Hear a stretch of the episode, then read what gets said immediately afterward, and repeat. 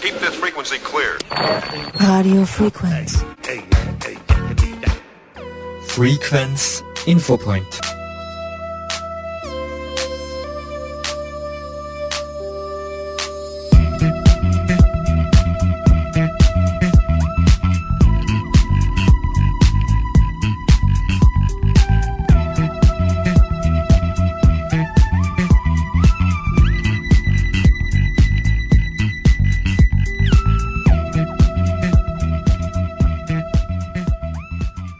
Sehr geehrte Hörerinnen und Hörer, Werner Rackel begrüßt Sie recht herzlich aus dem Studio 1 von Radio Frequenz. Die neue Wolfsordnung des Landes Steiermark liegt derzeit zur Begutachtung auf. Heuer sind bereits 31 Nutztiere in der Steiermark gerissen worden. 2022 waren es zwei Tiere, 2021 10 und 2020 24 Tiere. Problemwölfe sollen mit der neuen Wolfsordnung zukünftig unbürokratisch entnommen, das heißt geschossen werden können. Niemand will den Wolf jedoch ausrotten, so Agrarlandesrat Hans Seitinger. Gespießt hat es sich bei der Verhandlung vor allem am Herdenschutz. Für die Landwirte sind auf den Heimweiden für Schafe so im Stallumkreis von 100 Metern Schutzzäune vorstellbar. Darüber hinaus wird der Herdenschutz sehr kritisch von den Landwirten gesehen. Da geht es hauptsächlich um die Kosten und den enormen Arbeitsaufwand für den zusätzlichen Herdenschutz. Auf Almen und im steilen Gelände ist der Herdenschutz für die Bauern nicht umsetzbar.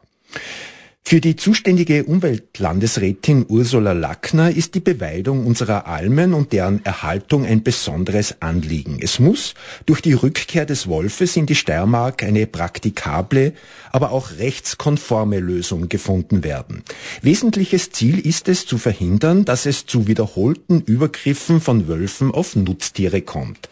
Auch die EU ist gefordert, ihr bisheriges Verhältnis den Wölfen gegenüber zu ändern.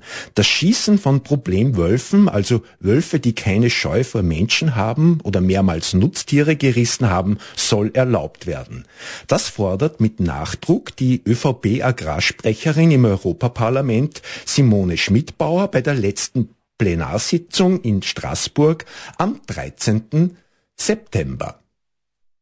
Wir haben im Plenum des Europaparlaments die Überprüfung des strengen Schutzstatus von Wölfen in Europa debattiert. Ich bin froh, dass die EU-Kommission endlich auf meine jahrelangen Warnungen vor den Folgen von exponentiellem Wachstum der Wolfsbestände in Europa reagiert und jetzt Daten in den Mitgliedstaaten erhebt.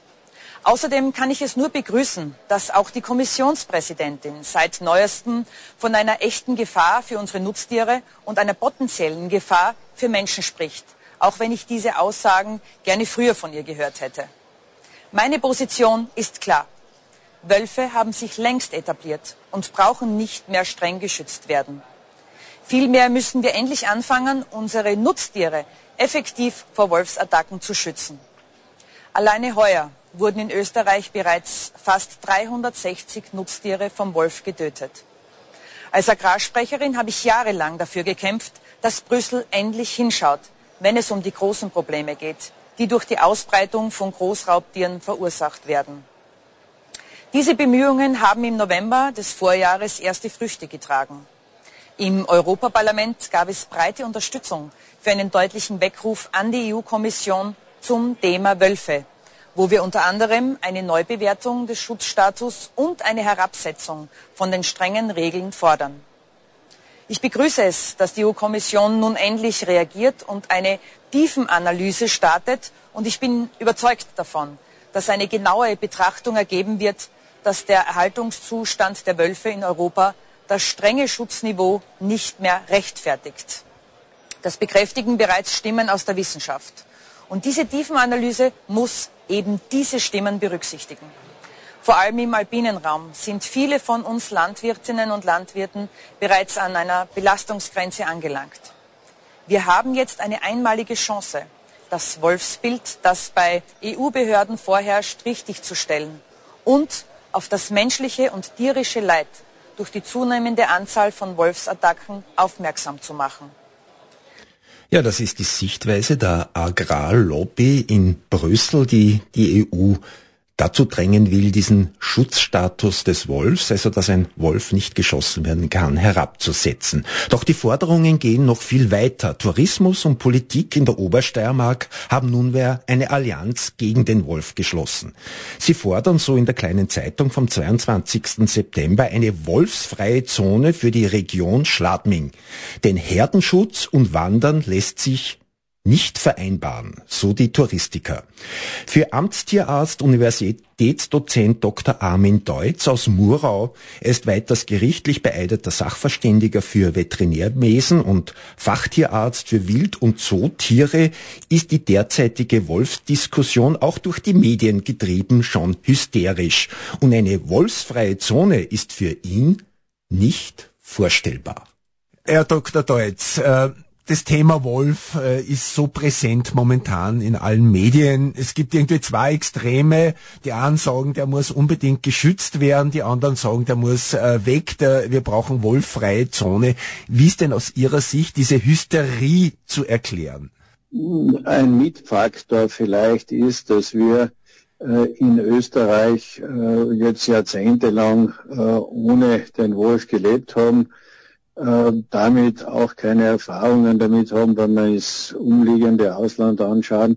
So gibt es Länder, wo der Wolf äh, nie äh, vollkommen ausgerottet war und äh, damit äh, auch der Wolf kein solcher Fremdling ist, wie er bei uns jetzt einmal auftritt.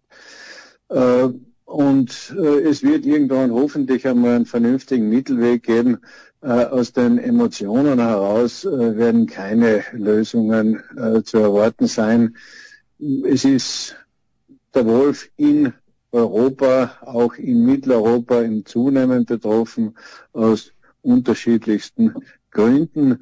Er hat bei uns sehr viel Nahrung, sei das jetzt wild, seien das landwirtschaftliche Nutztiere wo es dann eben auch immer wieder zu den Zwischenfällen kommt, die Medien präsent werden und wo dann auch über die neuen Medien äh, diese Rissbilder verbreitet werden und dann Kommentare dazu kommen und schlussendlich führt das dann doch zu einer gewissen Hysterisierung. Man hört ein bisschen raus, dass auch die, die Rolle der Medien auch von Ihnen ein bisschen kritisch betrachtet wird. Ja, durchaus. Äh, also ja, die Medien äh, müssen sich verkaufen und äh, da sind halt Rissbilder auch immer wieder recht gut. Menschen sind sensationslüstern äh, durch diese äh, Berichterstattung oder auch durch Plakataktionen, wie jüngst in Kärnten passiert, wo von den Plakaten direkt Blut herunterrinnt. Äh, ich glaube, äh, lässt sich einiges äh, von dieser Hysterisierung auch erklären. Ähm, auf der anderen Seite beklagen dann die Touristiker wieder, auch Bauern, die Urlaub am Bauernhof äh, anbieten, beklagen dann wieder, äh, dass die Nachfrage nach äh, Urlaub am Bauernhof zurückgeht, nach Urlaub in Kärnten zurückgeht und dass äh, Urlauber ihre, äh, ihre Urlaube stornieren. Äh, und da trägt aber diese Berichterstattung oder diese Plakataktionen tragen da sicherlich dazu bei, äh, dass es äh, zumindest zu keiner Versachlichung des Themas kommt. Es gibt ja Initiativen, die, die besagen ja, man fordert wolfsfreie Zonen. Ist es überhaupt realistisch, so eine Forderung aufzustellen? Das wäre ja quasi, dass jeder geschossen werden muss. Ja, die Idee hinter den wolfsfreien Zonen äh, ist durchaus plausibel. Das heißt, man schaut sich den Alpenraum an oder schaut sich auch äh, das Gebiet äh, nördlich der Alpen an. Wo gibt es intensive äh, Alpenwirtschaft, wo gibt es intensive Weidewirtschaft, wo kann es zu Konflikten mit Wölfen kommen, wo hat es bisher schon Konflikte gegeben äh, und äh, dass dort Wölfe halt dann geschossen werden dürfen, äh, wohl wissend, äh, dass Wölfe sehr weit wandern. Ich habe vor zwei Jahren einen Riss in Fonsdorf im Nachbarbezirk Murtal gehabt, äh, bei einem Schaf und dieser Wolf war zwei Monate vorher in Tirol. Eindeutig dieses Individuum. Äh, wir haben da Tupferproben genommen von der Bissstelle und in Tirol war eine Losungsprobe genau von diesem Wolf dann äh, vorhanden. Äh, oder habe heuer einen Zwischenfall auf einer Alm in Krakau Dorf gehabt, äh, wo der Wolf zehn Tage vorher im Maltertal in Kärnten war. Das heißt, überhaupt junge Rüden sind halt sehr mobil und wandern durch und wandern recht weit. Äh, aber wie gesagt, die Idee hinter diesen wolfsfreien Zonen wäre halt, dass in, in solchen äh, Risikogebieten dann jeder Wolf äh, geschossen werden kann, unabhängig, ob er jetzt ein Problem- oder Risikowolf ist. Äh, es ist auch für einen Jäger dann sehr schwer zu erkennen in einem Gebiet, wo vielleicht mehrere Wölfe vorkommen, welcher Wolf ist jetzt dieser Problemwolf und welcher Wolf hat bisher noch keine Probleme gemacht. Also da sehe ich die Umsetzung auch schwierig, äh, Umsetzung von solchen Abschüssen. Äh, und eines darf man auch nicht vergessen, die Jagd auf den Wolf ist eine schwierige Jagd. Also da hat man äh, auch auf Zufall zu setzen. Am ehesten ist, dass man einen Wolf noch erwischt, in der Nacht nach einem aktuellen Riss, der da zum Riss zurückkommt, äh, da wäre die Chance noch am ersten gegeben, aber sonst ist das äh, vielfach eine reine Zufallsbegegnung. Und Jäger, die das jetzt oft lauthals fordern, die werden dann noch ein bisschen in Stress kommen, wenn irgendwo 10, 20 Schafe auf einer Alm liegen und äh, die Bauern dann fordern so, lieber Jäger, und jetzt bringen wir den Wolf. Ein bisschen unter Druck sind ja auch die Bürgermeister. Ich habe ein Interview mit einem Bürgermeister geführt, in dessen Ortschaft der Wolf äh, Schafe gerissen hat. Der hat gesagt, bei ihm haben dann Tag und Nacht die Telefone geleitet und äh, x Leute angerufen und haben von ihm verlangt, dass er jetzt endlich einmal was machen soll. Ich meine, die sind eigentlich ja auch Getriebene sozusagen von dieser Thematik. Ja, aber was soll ein Bürgermeister machen? Äh, meine, es wurde auch politischer Druck aufgebaut und da gibt's da quer durch die Bundesländer einen Hickhack zwischen den politischen Parteien. Äh, generell äh, bezweifle ich, ich meine, das ist jetzt eine leidenhaft juristische Ansicht, ich bin Tierarzt und kein Jurist, aber ich bezweifle, äh, dass diese äh, Verordnungen auf Länderebene tatsächlich äh, halten werden. und sie stoßen im wahrsten Sinn des Wortes oder im doppelten Sinn des Wortes auch an ihre Grenzen. Ich habe früher gesagt, ein Wolf im Bezirk Murtal war zwei Monate vorher in Tirol, ist durch Salzburg gewandert, äh, oder jetzt im Sommer äh, der Wolf auf der Dorfalm in Krakau, der war zehn Tage vorher in Kärnten. Äh, und überall mit äh, unterschiedlichen gesetzlichen Regelungen, was jetzt allfällige Abfüße betrifft. Also deshalb äh, sind wir auch wieder ein bisschen bei dem Thema wohlfreie Zonen. Sowas muss äh, auch über Österreich hinaus im Alpenbogen geplant werden oder mitteleuropaweit geplant werden. Und das funktioniert äh, nur äh, dann auch über gewisse Vorgaben seitens der EU, nicht zuletzt was die FFH-Richtlinie betrifft. Glauben Sie, dass auf EU-Ebene der Wolf jetzt seinen Schutzstatus verlieren wird? Er muss ihn ja nicht verlieren, aber der Schutzstatus äh, kann heruntergesetzt werden. Äh, was dafür unbedingt notwendig ist, äh, ist eine ausreichend gute Datenlage über den Wolf. Und die Datenlage über den Wolf ist in Österreich nicht sehr gut. Also es werden äh, äh, Wildtierrisse oder Sichtungen oder verdächtige Losungen quer durch die Bundesländer nicht immer gemeldet. Äh, bei einer besseren Datenlage äh, wäre es dann auch leichter zu diskutieren äh, über den Schutzstatus des Wolfes. In Enstal haben sich jetzt zwölf Bürgermeister mit dem Tourismusverband zusammengeschlossen und fordern den Abschuss von Problemwölfen und oder auch den, den Wolf überhaupt in der Region zu vertreiben. Sie sagen, Herdenschutz und Wandern ist unvereinbar. Ja, im Bereich der Herdenschutzhunde hat sich einiges getan, was die Haltung, was die Zucht betrifft. Äh, aber es kann durchaus Probleme mit Wanderern geben. Und was die Bürgermeister und die Touristiker fordern, ist derzeit ja in der Steiermark gerade in äh, Gesetzesvorlage. Das heißt, es gibt ja steirische oder Vorlage für eine steirische Wolfsverordnung. Äh, das jetzt läuft die Begutachtungsfrist, ich glaube noch zwei Wochen. Äh, das heißt, das, das ist eh im lange äh, und den Wolf zu vertreiben, das ist erstens einmal Floriani-Prinzip, dann ist er halt in der nächsten Gemeinde oder im nächsten Bezirk äh, und so leicht lässt sich ein Wolf nicht vertreiben. Also wir müssen uns auf ein Zusammenleben mit dem Wolf einstellen. Das muss man uns jedenfalls einstellen, weil es ist äh, unrealistisch zu denken, dass der Wolf aus Mitteleuropa äh, wieder verschwinden wird. Er ist vor über 100 Jahren ausgerottet worden äh, mit Methoden, die äh, heute sicherlich nicht mehr zeitgemäß sind. Einerseits mit Gift wie Strychnin, andererseits mit Wolfsgruben, wo man tiefe Löcher ausgehoben hat äh, und äh, dann eine lebende Gans oder eine Ziege in das Loch gesteckt hat, die hat da geklagt und dann ist halt der Wolf auf die Abdeckung dieser Wolfsgrube gestiegen und ist hineingebrochen und wurde dann irgendwann einmal getötet. Oder die dritte, auch äh, höchst tierschutzwidrige Methode waren Wolfsangeln. Da hat man äh, auf äh, Äste Fleisch an Haken aufgehängt, der Wolf ist hinaufgesprungen und ist dann lebend an diesem Haken gehangen, so wie ein Fisch an der Angel und ist dann auch irgendwann einmal von seinen Qualen erlöst worden. Also ich glaube, da brauchen wir nicht diskutieren darum, wo wir diese Methoden wieder verwenden dürfen. Äh, und äh, mit einem Abschuss äh, wird es nicht gelingen, den Wolf in Mitteleuropa wieder auf Stand Null zu bringen. Herr Doktor, noch eine technische Frage. Wie funktioniert denn so eine Feststellung, ob ein Riss von einem Wolf kommt?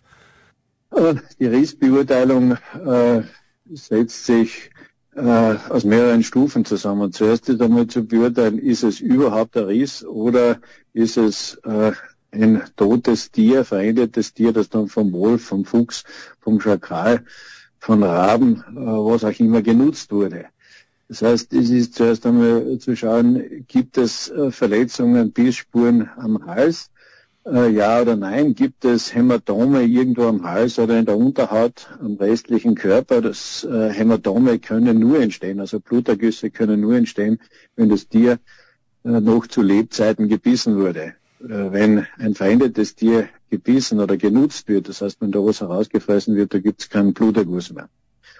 Äh, wenn dann bestätigt ist, dass es ein Riss war, dann schaut man, äh, welche Körperteile wurden genutzt, wie viel wurde genutzt von äh, diesem Tier, wurden Körperteile verschleppt. Wenn was verschleppt wird, wie das Haupt, sprich der Kopf von einem Wildtier oder Vorderlauf von einem Reh, so war das zuallermeist der Fuchs. Äh, dann schaut man, da schaut man vorher schon günstigenfalls in der Umgebung, sieht man irgendwo Spuren, sieht man eine Losung, sieht man, findet man vielleicht Haare an einem Stacheldraht in der unmittelbaren Nähe des Rissortes, äh, wie schauen allfällige Krampfspuren aus. Äh, und in der Zusammenfassung dieser Symptome und Befunde kann man dann schon einmal mit Wahrscheinlichkeit sagen, wer war der mögliche Täter. Äh, und zusätzlich kann man dann noch äh, DNA-Proben nehmen mittels Tupferproben. Äh, hier ist man halt angewiesen auf abgeschilferte Körperzellen des Täters. Das heißt, wenn eine Losung, sprich ein Code, ob der Wolf verdächtig ist, so ist der gesamte Inhalt dieser Losung ja nur das, was der Wolf gefressen hat und wieder ausgeschieden hat. Ich brauche von der Oberfläche dieses Kotes Darmschleimhautzellen vom Wolf. Darmschleimhautzellen werden laufend neu gebildet und abgeschilft und damit und immer wieder ausgeschieden. Und äh, diese Darmschleimhautzellen sind aber, wenn der Kot äh, irgendwo in der Sonne liegt, noch 12 bis 24 Stunden so weit geschädigt, dass ein DNA-Nachweis nicht mehr funktioniert.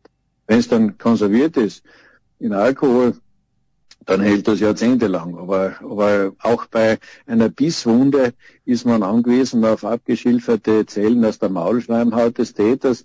Und auch diese DNA ist sehr empfindlich. Da hat man nur wenige Zellen äh, bei jedem Biss und äh, man kann auch, wenn das zuerst der Wolf war und später der Fuchs nachgenutzt hat, dann plötzlich den Fuchs drauf haben, obwohl der Ersttäter der Wolf war. Aber von den Rissbildern kann man das dann schon durchaus ein bisschen auseinanderhalten. Also nicht jedes veränderte Nutztier muss dem Wolf zum Opfer gefallen sein. Richtig, es, sind ja auch, bevor der Wolf zu uns gekommen ist, hat es immer wieder Totgeburten auf Weiden und Almen gegeben, bei Rindern beispielsweise, äh, oder lebensschwache Kälber, äh, die dann halt verendet sind und äh, die der Fuchs, meist der Fuchs dann nutzt. Äh, typisch für einen Fuchs ist, dass der Fuchs zwar scharfe Zähne hat, aber eine geringe Beißkraft. Das heißt, er kommt durch intakte Haut auch von einem neugeborenen Kalb schlecht durch. Er beginnt äh, das Kalb an der Nabelwunde zu nutzen oder vorne am Flotzmaul oder beißt die Ohren ab oder beginnt hinten am After.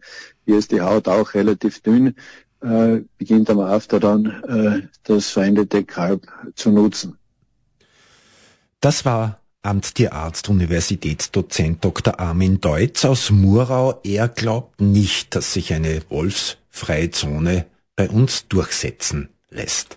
Der Abschuss von Wölfen wird von verschiedensten Seiten nun diskutiert. Der ehemalige Vorarlberger Landesveterinär Erik Schmidt nimmt sich das Schweizer Modell vom Kanton Wallis zum Vorbild. Für eine Herde mit 300 Schafen sind nach diesem Modell drei Herdenschutzhunde, zwei Hütehunde und zwei Hirtinnen und, oder Hirten zuständig. In der Nacht werden die Schafe in einem Pferch mit einem elektrischen Zaun eingesperrt. Außerhalb des Nachtpferches patrouillieren die Hunde. Wenn ein Wolf kommt, müsste er zunächst an den Hunden und dann am Elektrozaun vorbei, erklärt Schmidt diese Schutzmaßnahmen. Dieser Herdenschutz ist natürlich mit großen Kosten verbunden.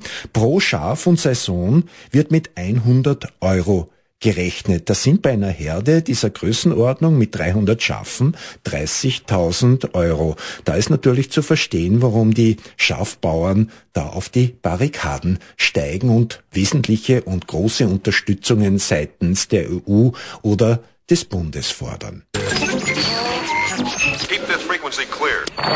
Radio Frequenz.